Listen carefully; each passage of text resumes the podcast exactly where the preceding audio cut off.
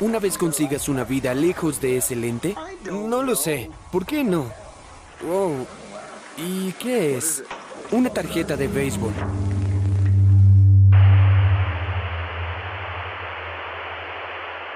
Linai, de 20 años, y su hermana Trisha estaban emocionadas por la víspera de Navidad, mientras se dirigían a la cabaña familiar en Utah, un lugar que recordaban como la tranquilidad de los Tiddy. En esa época, la familia Tiddy veía el lugar como el escape del mundo, pero pronto se convertiría en un lugar de horrores inimaginables. Si decimos que la cabaña estaba aislada, es subestimarla totalmente. Estaba en lo profundo de las montañas, a casi cuatro kilómetros de la vía principal, y solo se podía llegar por vehículos de nieve en invierno. Era cerca a la Navidad de 1990, y de acuerdo con Linai, su madre y abuela decoraron la cabaña para Navidad sin escatimar. Mi mamá incluso colgó nuestros calcetines en la repisa de la chimenea, recuerda ella. El 22 de diciembre la familia Tiddy se fue de la cabaña hacia Salt Lake City, donde planeaban terminar compras de último minuto. Naturalmente, pensar que habría algún intruso que llegara hasta la cabaña no era lo primero que estaba en sus mentes, pero desconocido a todos era que dos hombres muy peligrosos habían hecho eso. Mientras regresaban estaban completamente ignorantes al hecho que dos homicidas despiadados estaban en espera y grabando cintas de ellos abriendo regalos bajo su árbol navideño. ¿Y qué es? Una tarjeta de béisbol. Esa tarde, Linay regresó primero a la cabaña con su madre Calle y su abuela Beth. Corrió adentro para calentar sus manos con agua caliente, pero rápidamente vio algo raro una figura que corrió detrás del refrigerador. Al principio pensó que podría ser alguno de sus primos que esperaban de visita. Sin embargo, Linai sintió escalofríos cuando un hombre llegó desde detrás del refrigerador sosteniendo un arma. Entonces, mientras su madre y abuela llegaron a ver qué pasaba, otro hombre usando una camiseta y los lentes cola de botella de su padre salió de la habitación de atrás con un arma. Asumiendo que el motivo era robo, brevemente suplicó que los intrusos podían llevarse lo que quisieran, pero respondieron abriendo fuego contra ella. Linai observó completamente aterrada a medida que su madre caía al suelo, girando un momento solo para ver a su abuela recibiendo un disparo. V, de 76 años, dio su último respiro antes de que la cabaña quedara completamente en silencio mientras Linai rogaba a los hombres para que llamaran a los paramédicos. Ellos la ignoraban y en su lugar aventaron los cuerpos desde el balcón. Linai recuerda que uno de ellos se detuvo para ir al baño a vomitar, mientras exclamaba esto es enfermizo, es repugnante, es asqueroso. La mente de Linai fue directamente a su hermana y a su padre, quienes llegarían en cualquier minuto y frenéticamente intentó idear un plan para mantenerlos a salvo. Pero poco después se escuchaba el sonido de los vehículos de nieve. Uno de los hombres la tomó por detrás con su brazo en el cuello de ella y presionó el arma en su espalda. Rolf y Trish se detuvieron en la entrada y fueron inmediatamente emboscados por el otro hombre, que los llevó adentro apuntándolos con un arma. Adentro, Rolf se dio cuenta de que su hija mayor era rehén Linai también recuerda. Mi padre podía ver las lágrimas en mis ojos. Era comunicación sin habla, y él supo en ese punto que algo terrible le había pasado a mi mamá y a mi abuela. Los intrusos le demandaron a Rolf dinero y él obedeció, aventando al suelo lo que tuviese en los bolsillos. Entonces el hombre que tenía a Linai le dijo al otro que disparara su arma, pero por motivos desconocidos, él se rehusó. Así que el hombre con Linai tomó el asunto en sus manos, con dos disparos que fallaron, pero acertando con el tercero en su rostro. Mientras las dos jóvenes veían a su padre en el suelo, los hombres comenzaron a inundar la casa en gasolina, de la que había montones alrededor de la cabaña para los vehículos de nieve. Entonces prendieron en fuego el lugar y demandaron a las chicas preparar los vehículos de nieve y estar listas para irse.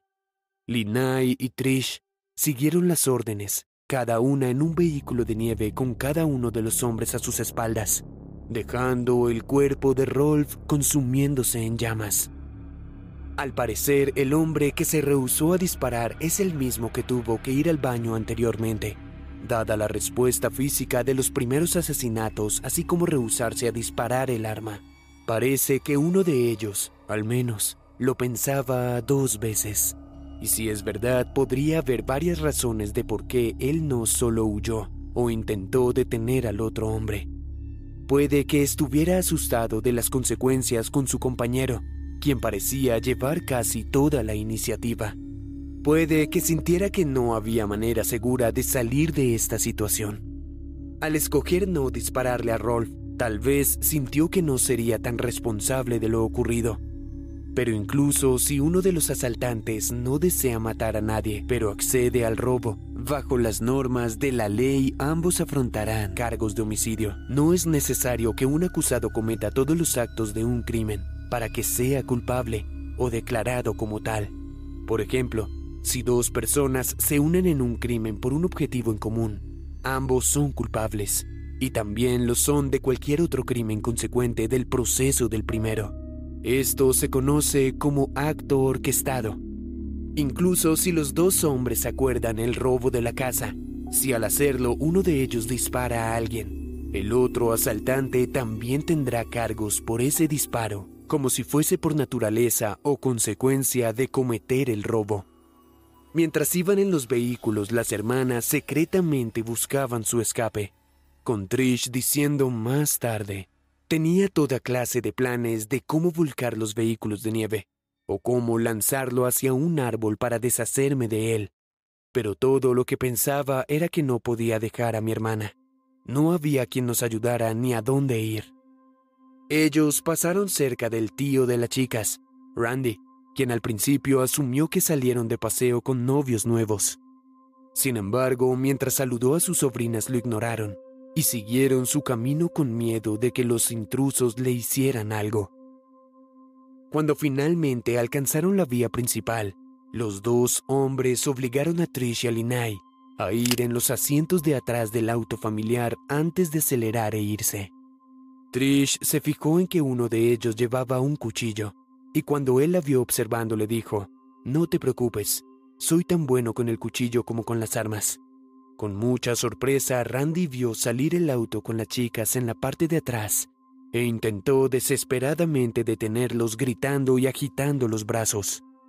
Pero ellas aún lo ignoraron. En ese punto él supo que había algo terriblemente mal. Pero antes de detenerse a pensar, escuchó otro vehículo de nieve en la distancia.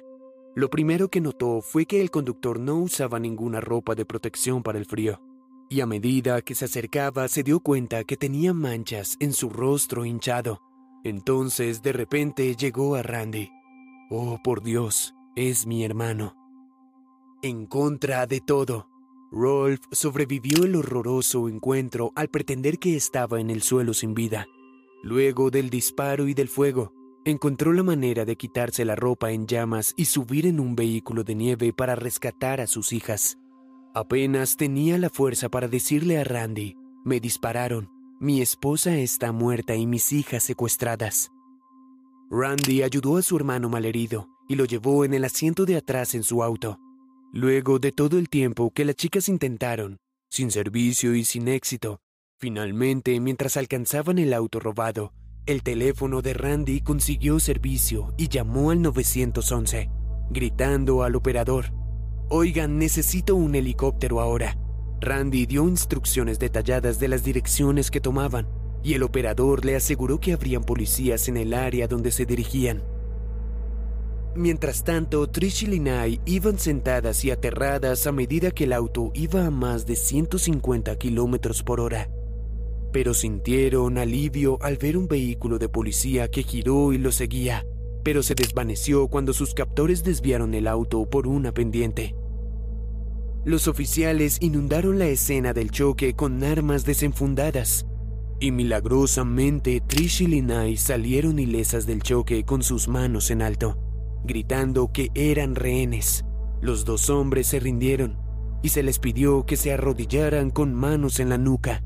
Trish y creían que su familia completa había muerto en la cabaña, así que fue sorprendente saber que su padre estaba en el auto de Randy y lo llevaría al hospital. Los sospechosos fueron identificados como Von Lester Taylor, y Edward Stephen Daly, personas con libertad condicional que acababan de huir de un centro de rehabilitación en la que se habían alojado mientras buscaban empleo. Los dos estuvieron en prisión previamente por incendio y robo agravado respectivamente, pero ahora cada uno afrontaba cargos de homicidio en primer grado, secuestro agravado, asalto agravado, robo, incendio y omisión de la señal policial de detenerse. El término agravado se añade a un crimen cuando se hace algo para hacer las circunstancias del crimen más serias. Aquí los cargos de secuestro y asalto son agravados, porque los cometieron mientras empuñaban un arma. Las autoridades se apresuraron a la escena del crimen donde el techo de la cabaña aún estaba en llamas y rápidamente localizaron los cuerpos de Keiji y Ruth, además de incontables manchas y hoyos del tiroteo en la una vez tranquila cabaña vacacional. Los investigadores también descubrieron varias piezas de evidencia, incluyendo la cinta dentro de la videocámara familiar, con impactante material que delataba que el robo no era su único motivo y que los atacantes claramente intentaban asesinar a la familia.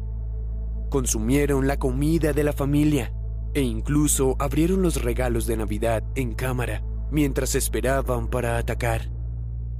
Luego se supo que habían llamado a un amigo del centro de rehabilitación para presumirle sus planes de asesinar a una familia y tomar su auto. Von y Edward, según reportan, escogieron el lugar porque uno de ellos conocía el área y cuando descubrieron que había vuelto la gente de la cabaña familiar Tiddy, ellos supieron que habían encontrado su objetivo, con la evidencia amontonándose en su contra. Vaughn se declaró culpable de los cargos de homicidio en 1991 y optó por una audiencia en fase de sanción ante un jurado en lugar de un juez y fue condenado a muerte. El juicio de Edward ocurrió algunas semanas después con un abogado argumentando que Vaughn fue quien hizo todo el tiroteo. Trish y Linay dieron conmovedores testimonios, confirmando que fue Vaughn quien tenía a Linay atrapada y quien disparó a Rolf. Finalmente encontraron a Edward como culpable de homicidio en segundo grado, y así fue sentenciado a cadena perpetua. Aunque la familia no estaba contenta con la sentencia de Edward, tomaron una satisfacción inmensa cuando vieron su rostro al percatarse que Rolf aún estaba con vida. Luego Trish afirmó, Recuerdo la cara de Deli cuando llegó y vio a mi padre. Me pareció que él no sabía que mi padre sobrevivió, y la mirada en su cara no tuvo precio, como si estuviera derrotado. Mi padre sobrevivió y nosotros ganamos. En 2001, Edward envió una carta a Linay expresando su arrepentimiento y afirmando que ya no era esa persona malvada que fue. Luego de nueve años de contemplación, ella aceptó con mucho valor su disculpa, como parte de su camino de recuperación. Por otra parte, Von Taylor intentó apelar su sentencia varias veces y argumentaba que Edward hizo todo el tiroteo en ese decisivo día. Los asesinos sin remordimientos incluso afirman que tuvieron daño cerebral en intentos de evitar la pena de muerte. La gran mayoría de los acusados de pena de muerte intentan apelar a su caso. Si Von Taylor pudiese probar que tuvo un daño cerebral tan severo como para no estar en capacidad de afrontar su juicio, su apelación habría funcionado. Pero ese no era el caso aquí. La carta de disculpa que Edward envió a Linay puede parecer genuina, ya que ella decidió aceptarla. Desde una perspectiva psicológica, tiene sentido que el hombre que estuviera físicamente hastiado durante los ataques, el que se rehusó a dispararle a Rolf y el que expresó remordimiento con la familia sea el mismo hombre. No sabemos si es el caso. Sin embargo, parece que Von Taylor falló en responsabilizarse de sus acciones. Parece que mintió al afirmar que Edward hizo todos los tiroteos. Y como las víctimas identificaron, Von fue quien disparó a Rolf. Patológicamente, mentir, carecer de culpa y fracasar al tomar responsabilidad son todos rasgos de un psicópata. En 2020, Tina Campbell, una juez de la Corte Distrital de los Estados Unidos, tomó la impactante decisión de anular la condena de Vaughn, afirmando que no se le dio un juicio justo. Pero no te preocupes, se revirtió en 2021 por un tribunal federal de apelaciones y Vaughn está de vuelta en la sentencia de muerte ahora mismo. Rolf falleció de cáncer en 2008, rodeado por sus seres queridos, y sus hijas lo recordarán siempre como el héroe que salvó sus vidas. Y y Trish rechazaron que esta tragedia las definiera, y desde entonces han reconstruido la cabaña en las montañas, donde disfrutan del tiempo en familia y sin miedo, porque su padre dijo alguna vez, un rayo nunca cae dos veces en el mismo lugar. Y con esto proseguimos al siguiente caso.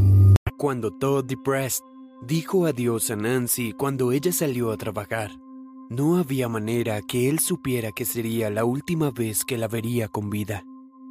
Sin embargo, lo que inicialmente parecía un caso transparente como cristal, se transformaría en una lucha de alto perfil por justicia que se extendería por más de una década. Nancy nació y creció en Texas. Con 20 años era una joven animada, con un esposo devoto y una pequeña hija que nombraron Silvia. El 24 de octubre de 1988, Nancy llegó a su turno en un Pizza Hut en Austin, alrededor de las 7 de la mañana para preparar la masa de la pizza antes de que abriera el restaurante. La joven esposa era una empleada confiable que frecuentemente tenía el turno solitario de la mañana, y este día no era diferente. Aún así, su supervisor llamaba solo para asegurarse que todo estuviera en orden, pero nadie respondió ese día el teléfono en el local. Luego de varias llamadas perdidas para contactar a Nancy, su supervisor decidió ir a revisar alrededor de las 9 y 30. Al entrar al edificio hizo rápidamente un horrible descubrimiento. Nancy estaba al borde de la muerte, en medio de varias manchas y atada con su propio sostén. Con prisa la llevó al hospital, pero trágicamente sucumbió a sus heridas. Una autopsia determinó que la causa de muerte fue una sola herida de bala en su nuca, y además el examinador médico notó que aparentemente fue asaltada antes de morir. De vuelta en la escena del crimen, los investigadores no encontraron señales de entrada forzosa y creyeron que el motivo fue robo, ya que faltaba dinero de la caja fuerte del restaurante. Aunque no había mucha evidencia en el momento, un casquillo de una 22 milímetros fue encontrada junto al cuerpo de Nancy. Entonces, dos semanas más tarde, Chris Ochoa, de 22 años, y Richard Dassinger, de 19, fueron al Pizza Hut de Austin por un bocado. Los dos eran compañeros de piso que trabajaban en otro Pizza Hut, pero los empleados encontraban su comportamiento de ese día bastante sospechoso. Más allá de preguntar al guardia por la muerte de ella, llegaron para hacer un brindis por Nancy, que llamó la atención de la policía. Los investigadores entrevistaron a los dos hombres y a Donna, la novia de Richard, quien dijo que ellos habían estado juntos esa noche. Pero solo dos días después Richard confesó su involucramiento en la muerte de Nancy e incluso implicó a Chris en el crimen y dijo que fue quien disparó el arma llevando a los dos compañeros de piso a su arresto y prisión mientras esperaban su juicio. Chris aceptó un acuerdo con la fiscalía en el que testificaba en contra de Richard para evitar la pena de muerte. Es una práctica común ofrecer acuerdos a uno de los acusados para conseguir su testimonio, cuando la fiscalía puede usarlo para apoyar su caso. El juicio de Richard comenzó en enero de 1990, con él declarándose inocente.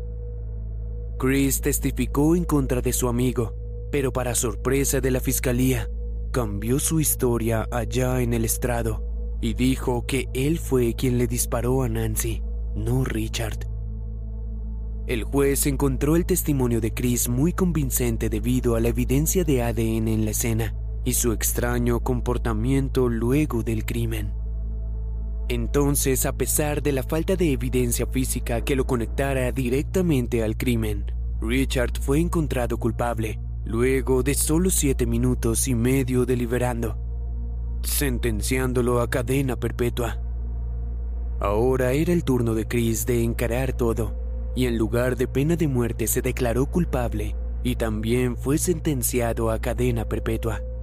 Tres años tras las rejas y Richard fue brutalmente atacado por su compañero de celdas.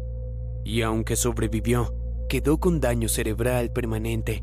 Eventualmente fue transferido a una prisión psiquiátrica en 1997 sin embargo, en 1996 había pasado algo que dejaría este caso totalmente de cabeza. Un hombre llamado Joseph Marino, que cumplía sentencia en otra prisión de Texas por robo y asalto, envió una carta escalofriante a la policía, diciendo que fue él quien le quitó la vida a Nancy DePrest, citando que su razón para confesar estaba en su nuevo credo religioso como afirmó en la carta, soy 100% responsable por la muerte, robo, asalto y homicidio de la señorita de Prest. Joseph probablemente quería una oportunidad de limpiar su conciencia, ya que es posible que la culpa lo estuviera consumiendo con los años. Sin embargo, está dentro de la posibilidad de que él quería el crédito del crimen y mostrar que literalmente se había ido con un homicidio. Joseph ya estaba pagando tres sentencias de prisión por robo agravado cuando confesó esto. Entonces puede que sintiera que la atención y notoriedad valdrían la pena de cualquier tiempo adicional tras las rejas. Además, Joseph dijo que podrían encontrar evidencia de su relación con el crimen en su casa. Mientras la policía de Austin localizó una bolsa de dinero, las llaves de Nancy y, según afirmó, el arma homicida en su residencia, Aún creían que Chris y Richard estuvieron involucrados. Así que trabajaron sin descanso durante dos años para encontrar el vínculo entre los tres.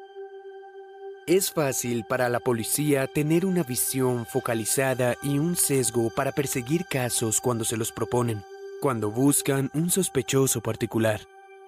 Mientras tanto, Joseph continuó sus intentos de ser escuchado e incluso escribió una carta al gobernador de Texas, George W. Bush, diciendo estás legal y moralmente obligado a contactar a los abogados de Danzinger y de Ochoa. Aunque la carta no fue respondida, finalmente en 1998, las autoridades notificaron a la Oficina Distrital de Abogados acerca de la carta de confesión y también visitaron a Chris en prisión para preguntarle de la posibilidad de un tercer cómplice pero se apegó a su historia principal, insistiendo que al final Richard actuó solo, pero sintiendo que algo ocurriría en el caso. Chris cambió prontamente de parecer y decidió contactar al Innocence Project de Wisconsin en 1999. Él les dijo que fue amenazado en su confesión y que Richard y él eran inocentes. Como resultado, la organización solicitó pruebas de ADN más avanzadas en las muestras encontradas en la escena del crimen. Y en noviembre del 2000, los resultados llegaron. El ADN no correspondía a Chris o a Richard, sino a Joseph Marino.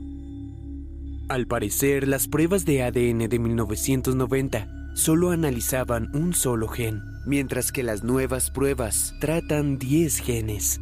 Adicionalmente, una prueba balística confirmó que el arma encontrada en la casa de Joseph fue la empleada en el crimen. Entonces, el 16 de enero del 2001, luego de casi 13 años tras las rejas, Chris Ochoa salió de prisión a sus 34 años.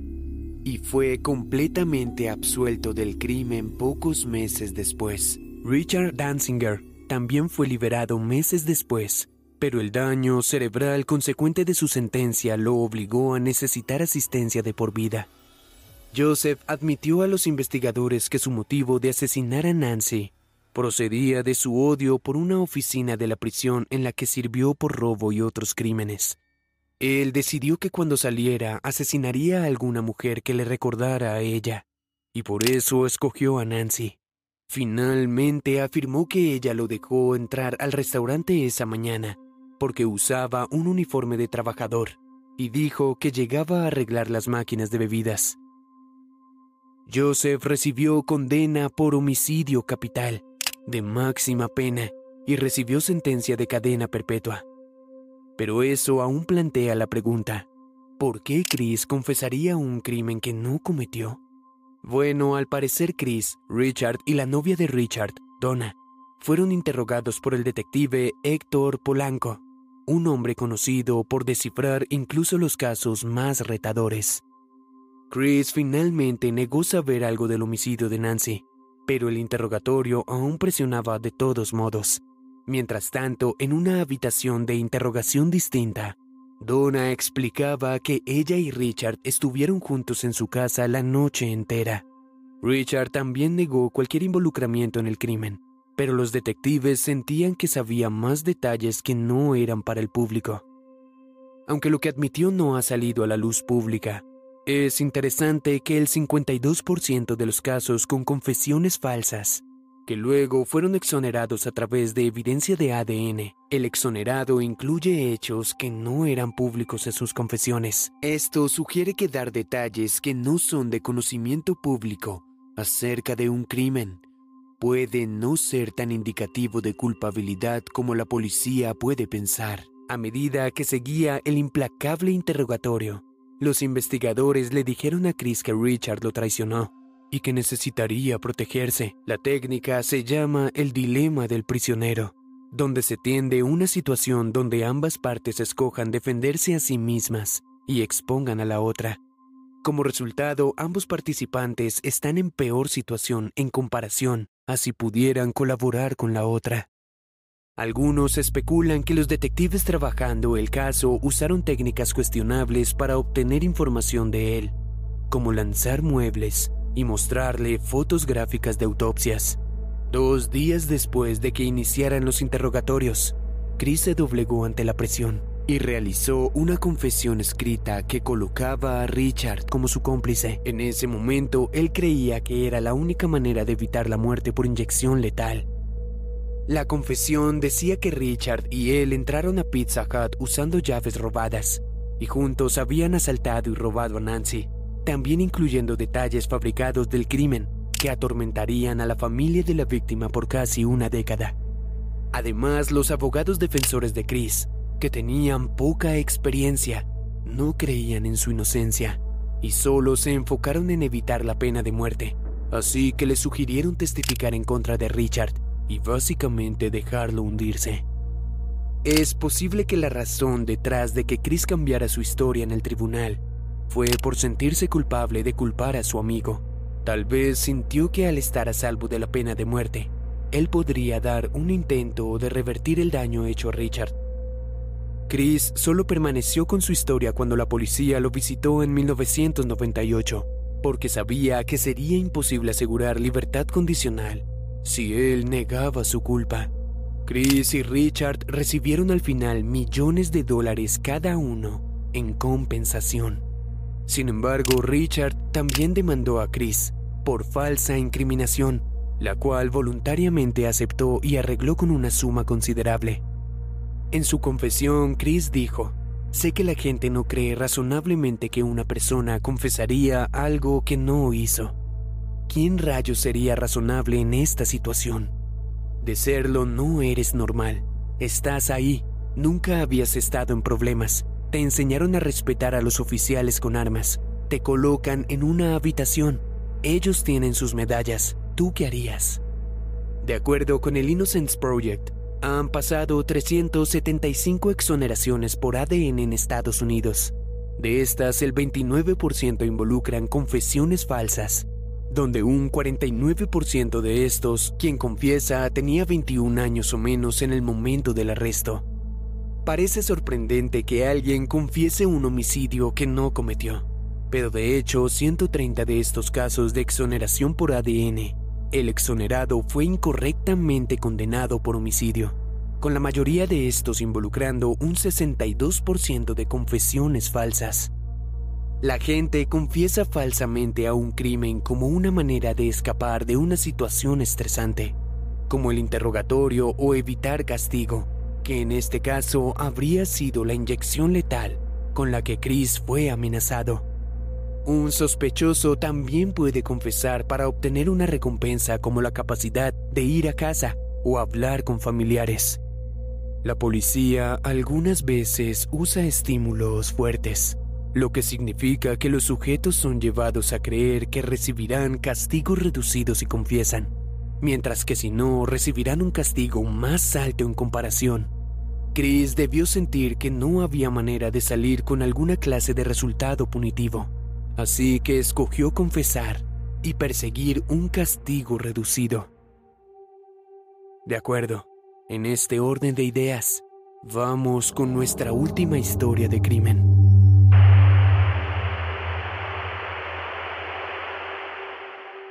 Cuando los paramédicos respondieron a la llamada por cuerpo sin vida en la casa de la familia Durham, en Sound Lake, Michigan. No tenían idea que se llevarían la sorpresa de sus vidas. Mientras movían los cuerpos, una de sus supuestas víctimas de homicidio volvió a la vida, desatando una red de mentiras y traición. E incluso cuando los investigadores pensaron que no había salida el caso, un testigo muy poco probable salió a la luz con un testimonio que no encajaba con todos. La pareja Durham, Martin de 46 años y Glina de 49 años, casados durante 11 años y con cinco hijos de relaciones pasadas. En 1995, Martin fue involucrado en un devastador accidente de automóvil que dañó horriblemente el lado izquierdo de su cuerpo y cerebro, dejándolo discapacitado y con una gran pérdida de memoria, que lo inhabilitó para trabajar. La familia fue forzada a sostenerse sobre los cheques de discapacidad de Martin y cualquier pago del gobierno a Glina para cuidar a su esposo. Pero los verdaderos problemas económicos vinieron de la adicción a las apuestas de Glina y sus visitas frecuentes a casinos. Martin era mucho más frugal con sus gastos, así que naturalmente este hábito no encajaba con él, y frecuentemente la pareja discutía acerca de sus problemas financieros. Mientras el estado físico de Martin se deterioraba continuamente, Lina tomó el control total sobre las finanzas, pero en este punto su adicción había escalado sin control. Sin embargo, cuando un hombre apareció para retener, por falta de pagos, uno de sus vehículos en 2010, Glina de alguna manera convenció a Martin que todo fue un gran error. Cinco años más tarde, el periódico local publicó un aviso de que su casa iba a juicio hipotecario, a lo que Glina le dio a su esposo la misma y dudosa explicación. Parecía que todo se derrumbaba entonces, en mayo del mismo año, uno de los vecinos de los Durham notó que habían pasado dos días desde la última vez que vieron a Martin o a Glina. El preocupado vecino fue a investigar, pero fue recibido únicamente por el silencio. Así que se adentraron más en la casa. Al entrar en la sala hubo un grotesco descubrimiento. Los cuerpos de Martin y Glina estaban en el suelo. Martin solo tenía su ropa interior y Glina estaba vestida completamente con una sábana cubriendo su tren inferior. Había manchas en todos lados y el vecino no pudo detectar el pulso de ninguno de los dos. Inmediatamente llamaron al 911. Los paramédicos llegaron a la escena y encontraron a Martin muerto por cinco heridas de bala. Glina también parecía sin vida, por heridas en su cabeza pero cuando levantaron su cuerpo estaban perplejos, de que ella aún tenía vida. Su respiración era superficial y su cuerpo se sacudió una vez antes de ser llevada con prisa al hospital. En la ambulancia ella estaba increíblemente confundida y combativa, al punto que necesitó ser contenida. Además, un médico dice que ella preguntó varias veces, ¿por qué están haciendo esto, Marty? Los doctores determinaron que Glina sufrió dos heridas de bala menores, y ella sobreviviría sin duda. Sin embargo, una vez se recuperó, ella no tenía recuerdos de los hechos. Una autopsia confirmó que Martin falleció por tres disparos de corto alcance, con dos rondas adicionales que dispararon en su espalda y antebrazo desde una distancia un poco mayor. Es posible que la pérdida de memoria ocurra luego de un trauma significativo, lo que sería una explicación de por qué Glina, presuntamente, no recordaba nada respecto a que le dispararan. Mientras tanto, de vuelta en la casa Durham, los investigadores trataban de darle sentido a la bizarra escena del crimen. Basados en las circunstancias, ellos asumieron que un tercer individuo estuvo involucrado, pero no había evidencia que sugiriera una entrada forzada. Aquellos cercanos a Martin le expresaron a los oficiales que él era muy precavido de los intrusos y mantenía su puerta con llave y protección eléctrica todo el tiempo. Sin embargo, los detectives localizaron una pistola Ruger Single Six debajo de una silla en la sala, junto con mucha munición regada por la casa. El día siguiente, algunos de los hijos de la pareja volvieron para limpiar y abrir un sobre de Manila en la sala lleno de cartas de glina. Específicamente parecían implicar que planeaba tomar su propia vida e incluyó disculpas a todos sus seres queridos e incluso hay una para su ex esposo solicitando que cuidara de sus hijos, una vez que ella no estuviera. Los investigadores le preguntaron a Glina al respecto, pero ella afirmó que no recordaba escribirlas. Además, le dijo a los detectives que no tenía razón para tomar su vida, o la de Martin diciendo, no le dispararía a mi esposo, sería mejor divorciarme y dejarlo. Su explicación le parecía sospechosa a los investigadores, pero ellos no tenían la evidencia suficiente para presentar los cargos. Así que intentaron reunir tanta evidencia como fuera posible de quienes eran cercanos a la familia Durham. Un familiar les comentó a los detectives que ella decía que él era una molestia de cuidar y que uno de estos días lo mataría. Las autoridades también solicitaron acceso a los registros del teléfono de Glina, encontrando en el registro de navegación de Internet que el día anterior al tiroteo incluía ítems como Roger de pies a cabeza, libro azul de seguridad Ruger, nuevo modelo Ruger Single Six y revólveres de acción sencilla. Pero por supuesto, Glina negó haber visitado estos sitios desde su teléfono, argumentando que solo usaba su teléfono para jugar videojuegos. Entonces alguien más comenzó a hablar. Te daré una pista. No fue Glina. En su lugar, la ex esposa de Martin mostró un video con su querida mascota, un loro africano gris. Fue el único testigo del tiroteo y recreó lo que parece ser la lucha final. En el video que rápidamente se volvió viral, el loro se mueve de lado a lado cambiando su tono de voz reflejando dos personas luchando, posiblemente Martin y Glina.